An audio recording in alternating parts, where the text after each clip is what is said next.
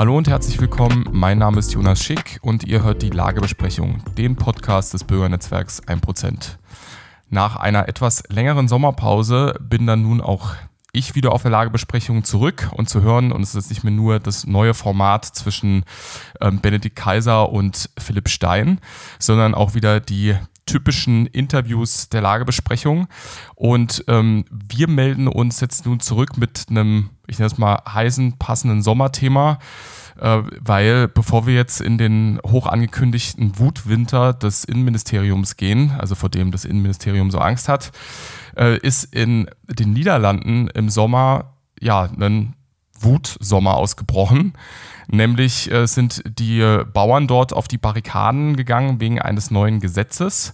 Ähm, da ging es vor allem um, geht es vor allem um die Düngung und äh, die Neuaufteilung von Höfen, aber dazu dann im Gespräch mehr. Und um auf dieses Mehr zu kommen, ähm, habe ich nämlich heute einen Gast in der Lagebesprechung und zwar Frau Bosdorf. Ähm, sie ist selbst äh, Flemen, äh, hat enge Kontakte in ähm, die Niederlande, war auch schon bei den Protesten vor Ort, ähm, auch mit einem AfD-Abgeordneten und sie ist darüber hinaus noch Autorin und sie wird ähm, jetzt in der Lagebesprechung erzählen, was denn eigentlich genau in Holland so abläuft und warum denn auch diese Bauernproteste so vehement ausgefallen sind. Hallo Frau Bosdorf. Ja, hallo Herr Schick. So, um ganz vorne anzufangen, was war denn der Auslöser dafür, dass man dann in den Sozi vor allem erstmal in den sozialen Medien ähm, diese, diese Bilder von diesen sehr vehementen Bauernprotesten in äh, den Niederlanden denn dann sehen konnte? Ich glaube, wenn man, wenn man anfängt mit den Bauernprotesten in den Niederlanden, dann ist man schon sehr weit in der Geschichte. Ähm, wenn man sich die Niederlande betrachtet, dann haben wir in den Niederlanden mit Mark Rutte einen Ministerpräsidenten von den Liberalen, der sich jetzt rühmen kann, der am längsten amtierende Ministerpräsident der EU zu sein. Ähm, und es gab schon in den vergangenen Jahren sehr, sehr viele Skandale um Mark Rutte. Ich nenne da nur mal die Kinderzuschlagsaffäre und die Bauernproteste, äh, wo es angeblich um eine zu hohe Stickstoffbelastung geht, vor allem durch, an, also angeblich vor allem durch Viehbauern, sind jetzt eigentlich nur eine Spitze des Eisbergs und zeigen einfach nur, wie zerrüttet die Verhältnisse in den Niederlanden sind. Also ist es auch eine, in einer gewissen Art und Weise ein Ausdruck von einer Regierungskrise. Also so, dass äh, es gab jetzt mehrere Faktoren, die die Leute ja so nicht hingenommen haben, die sie verärgert haben und da war das dann die, ja, das, der, der Tropfen Wasser, das fast zum Überlaufen gebracht hat. Genau. Und von einer Regierungskrise zu sprechen, ist, glaube ich, auch schon ein relativ harmloser Begriff. In den Niederlanden kann man mittlerweile auch von einer Staatskrise sprechen. Allein mal zur Illustration. Wir haben in den Niederlanden ja im Parlament keine 5-Prozent-Hürde. Im Moment sind dort 25 Parteien im Parlament vertreten, bei insgesamt 150 Sitzen, die es im niederländischen Parlament überhaupt nur gibt.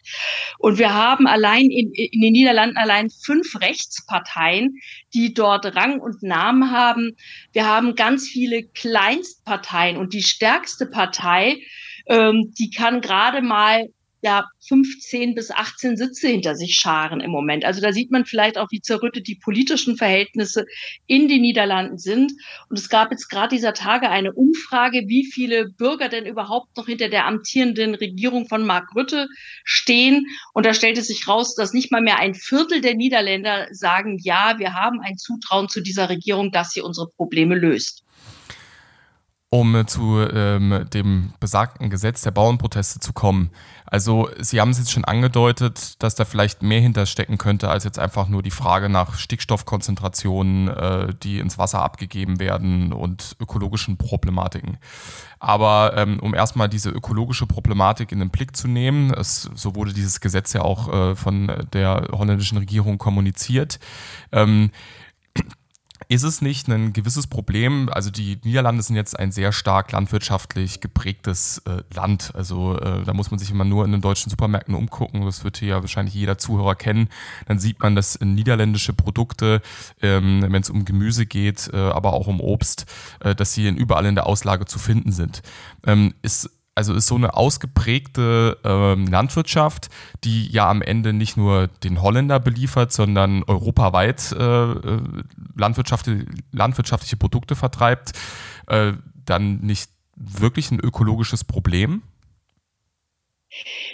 Ähm, das jetzt auf ein rein ökologisches Problem zu reduzieren, ist natürlich sehr kurz gedacht, wenn man sich gleichzeitig mal vor Augen führt, dass die Niederlande der zweitgrößte Produzent von Agrarprodukten sind. Dieses kleine Land mit seinen jetzt im Moment 17,5 Millionen Einwohnern ist der zweitgrößte Agrarproduzent. Und bei der jetzigen äh, Landwirtschaftskrise wird immer der Stickstoff vorgeschoben und äh, Stickstoff wird ja in vielen Bereichen produziert. Man ist aber nur auf die Viehhalter gegangen und diejenigen Bauern, mit denen ich da in den Niederlanden gesprochen habe und auch die Politiker sagen, das hat alles nur den einen Hintergrund. Die Viehbauern, das sind die angreifbarsten. Denn das ist am einfachsten zu vermitteln, Leuten zu sagen, ihr könnt ja auf Fleisch verzichten. Der CO2-Abdruck von Fleisch, von Schweinefleisch oder Rindfleisch ist eh nicht so gut. Und Massentierhaltung gibt es ja auch zuhauf. Und da müssten wir doch mal runterkommen. Und da sind die Bürger am ehesten bereit, oder das hat man zumindest gehofft, dass, die Bürger eben am ehesten bereit wären, in dem Bereich zu sagen, ja, das stimmt eigentlich, so Massentierhaltung, mh, da müssen wir ein bisschen reduzieren. Das verkennt aber natürlich, dass diese ganze Massentierhaltung, die wir auch in den Niederlanden sehen, eigentlich ja gerade erst ein Produkt der EU ist. Und genau diese EU versucht jetzt den Landwirten mit den gleichen Argumenten an den Kragen zu gehen. Und diejenigen, mit denen wir gesprochen, mit denen ich gesprochen habe in den Niederlanden, die sagen, es geht nur vordergründig um Stickstoff. Der Hintergrund dieser Stickstoffdiskussion ist ein ganz anderer. Die Niederlande haben einen irren Bevölkerungszuwachs, während in den 60er Jahren gerade mal 11,5 Millionen in den Niederlanden lebten, haben wir heute 17,5 Millionen Einwohner. Das sind 50 Prozent mehr. Und die Prognosen sagen, dass wir im Jahr 2050 25 Millionen Menschen in den Niederlanden haben werden. Um mal eine Vergleichsgröße zu haben, die haben eine Bevölkerungsdichte, die schon jetzt fast doppelt so hoch ist wie die Bevölkerungsdichte der Bundesrepublik Deutschland. Und der eigentliche Hintergrund, ich glaube, das erschließt sich einem dann auch sehr schnell, ist eben, dass man einfach Land braucht, um diese Menschen ansiedeln zu können, die dort in die Niederlande einwandern. Ähm, wenn man sich das anschaut, wir haben zum Beispiel jetzt schon den Zustand, dass in Amsterdam keine Schulen mehr geöffnet werden können, keine Betriebe sich mehr ansiedeln können, Wohnungsgesellschaften auch gar keine Genehmigungen mehr bekommen, um Häuser zu bauen, weil gar keine Stromlieferverträge abgeschlossen werden können. Und ich glaube, wenn man solche Fakten mal betrachtet, dann weiß man, dass es also nur ganz vordergründig um Stickstoff geht. Man sagt sich dann, wir enteignen jetzt als erstes mal die Bauern. Das Geld dafür steht ja auch schon zur Verfügung, die 25 Milliarden. Das hat die Regierung sofort locker gemacht. Und man hätte dieses Geld natürlich auch gut investieren können und sagen können, damit äh, unterstützen wir die Restrukturierung unserer Landwirtschaft und gucken einfach, dass wir vielleicht humanere oder äh, tierfreundlichere Produktionsbedingungen haben in den Niederlanden. Das ist aber gar nicht geplant. Diese 25 Milliarden, die die Regierung jetzt freigemacht hat, gehen wirklich nur äh, an zu enteignende Bauern. Also, äh, dass man eine Konzentration dann nur noch auf ganz wenige Betriebe hat und äh, zeitgleich Land aus dem landwirtschaftlichen Sektor herauslöst als Ziel dieses Gesetzes. Genau. Genau, das Ziel des Gesetzes ist eben wirklich Land zu gewinnen, ländlichen Raum zu gewinnen, um Wohnungen bauen zu können, um Windkrafträder bauen zu können, um auch ähm, Solarfelder installieren zu können, um eben eine bessere Energieversorgung zu haben und vor allem auch Wohnraum schaffen zu können. Denn wenn wir in Deutschland von Wohnraumnot sprechen, ja, die haben wir. Aber wenn man sich das in den Niederlanden äh, anschaut, ist die dort tatsächlich noch viel drastischer. Und es gibt auch schon die ersten Großstädte, Den Haag und Utrecht zum Beispiel, die per Erlass ähm, Wohnungen, Sozialwohnungen nur noch an Flüchtlinge, nicht mehr an einheimische Bevölkerung vergeben. Also ist diese, dieser Bevölkerungszuwachs, das ähm, ist mir jetzt gerade außen durch den Kopf gegangen, weil jetzt äh, die Niederlande nicht unbedingt bekannt dafür ist, äh, riesig hohe Geburtenraten zu haben. Ähm, also ist dieser Bevölkerungszuwachs äh, auf eine Zuwanderung auch zurückzuführen? Der ist überwiegend auf Zuwanderung zurückzuführen. Die Niederlande haben ja auch noch sehr lange Kolonien gehabt, Indonesien zum Beispiel, ähm, haben auch immer enge Beziehungen nach Marokko gehabt, aber haben sehr viel arabische Zuwanderung und sehr viel ebenso aus äh, Indonesien in den Niederlanden. irre viel. Und es gibt ja auch ganze, so wie wir hier unsere No-Go-Areas haben, so gibt es das in den Niederlanden natürlich auch. Da gibt es also dann zum Beispiel Kanal in Irland, klingt unheimlich schön in Utrecht. Da wagt sich eben kein hellhäutiger Mensch mehr hin. Um äh, wieder auf die Nahrungsversorgung zurückzukommen, ähm, damit wir uns jetzt nicht auf das Migrationsthema dann am Ende äh, versteifen, ist diese ähm, ist diese Politik am Ende vielleicht nicht sogar eine Gefahr für die Nahrungsversorgung? Also wenn ich Land aus der Nahrungsproduktion herausnehme und gerade auch jetzt in der jetzigen Lage, ähm, also Stichwort ähm, Ukraine-Krieg, ähm, wo die Lage eh schon relativ angespannt ist, vor allem was auch noch äh, die Ressourcenbasis anbelangt, also Öl, Düngerversorgung und dann allgemein die Situation, was den Weizenmarkt angeht. Ähm, gieße ich da nicht noch Öl ins Feuer, wenn ich jetzt anfange, da äh, Land aus der landwirtschaftlichen Produktion rauszunehmen, gerade bei so einem Land wie äh, den Niederlanden, die ja unheimlich wichtig für die europäische Agrarwirtschaft ähm, sind? Das ist richtig und vielleicht ist das ja auch ein Plan, der dahinter stecken könnte. Das kann ich so nicht beurteilen. Aber wir haben uns ja in den Niederlanden auch mit Bauern getroffen von der Farmers Defence Force und deren Pressesprecher hat uns eben auch noch mal deutlich oder hat mir auch noch mal deutlich gemacht. Er sagte, auf einem Hektar bauen, äh, bauen wir viel an. Und in anderen Ländern braucht man für den gleichen Ertrag eben vier bis fünf Hektar. Und die Niederlande sind ja nicht nur im Anbau, im tatsächlichen Anbau vor Ort, hocheffizient, sondern eben auch in der Vermittlung ihres agrarischen Wissens. Sie haben es zum Beispiel geschafft, dass sie dann in Ruanda eben mal Unterstützungsleistungen äh, erbracht haben und da sind dann eben die Erträge um das Fünffache gestiegen. Und das ist natürlich auch ein Wissen, das dann eben bedroht wäre, wenn man tatsächlich die Landwirtschaft in den Niederlanden willentlich so gefährdet, wie das die jetzige niederländische Regierung versucht. Sie haben jetzt die Pharma Defense Force erwähnt. Äh, welche konkreten Ziele haben denn äh, die Bauern, die protestieren? Also was sind die Forderungen und ähm, wann würden sie denn äh, ihren, ihren Protest einstellen?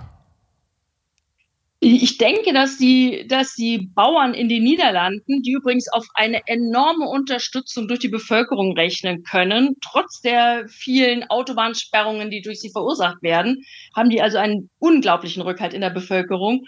Und die sagen eben, wir wollen, dass die Regierung zum Beispiel die Stickstoffwerte einfach nochmal neu bewertet. Wir haben das gleiche Problem ja auch in der Bundesrepublik, dass man eben Werte festlegt, Stickstoffwerte und dann feststellt, ach, das sind aber Werte, die eigentlich nur zustande gekommen sind, weil man eben vor Jahrzehnten ähm, entsprechend gedüngt hat und die vielleicht gar nicht mehr so tagesaktuell sind. Und ich glaube, die Bauern würden dann Ruhe geben, wenn man sie auch in Ruhe lassen würde. Ähm, wenn man so die deutschen Medien betrachtet, ähm, dann finden diese Proteste ja eigentlich nicht mehr statt. Äh, ist es noch so? Also beziehungsweise ist es so, dass äh, da keiner mehr protestiert und sich diese Proteste erledigt haben? Oder wie ist die aktuelle Lage gerade in den Niederlanden? Also das Gegenteil ist eigentlich der Fall. Es gibt mittlerweile auch ein Erkennungszeichen für all jene, die diese Bauernproteste unterstützen, indem man einfach die niederländische Flagge, die ja eigentlich rot-weiß-blau ist, umgekehrt aufhängt. Und das ist eigentlich ganz nett zu sehen. Ähm, die größte Flagge, die in den Niederlanden hängt, das war in irgendeinem McDonalds-Turm. Da sind offenbar Bauern nachts hin, haben die Fahne abgehangen, umgedreht, wieder aufgehangen.